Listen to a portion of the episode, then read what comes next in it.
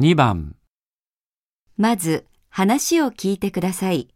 それから質問と選択肢を聞いて、1から4の中から正しい答えを一つ選んでください。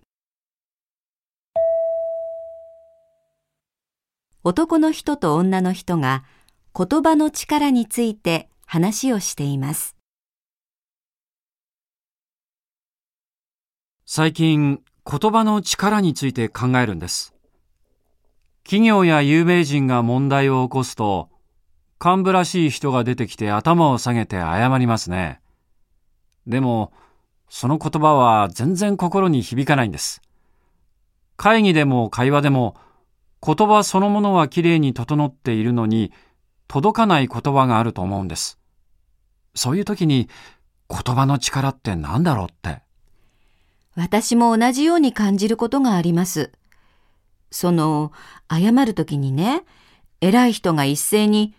誠に申し訳ありませんでしたって頭を下げるんだけど、その瞬間に、そんなこと思っていないでしょって思う。それって何かを伝えたいと心から思って必死に生み出す言葉じゃなくて、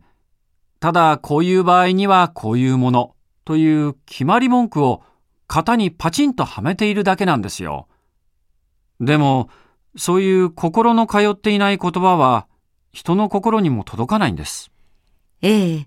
まだ自分の言葉になりきらない気持ちを話すときって、借り物って感じがします。伝わっていないなって。言葉ってただの字の集まりじゃないんですね。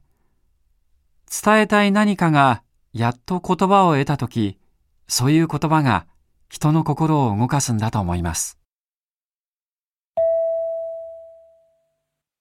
言葉はどのような時に心に響かないのですか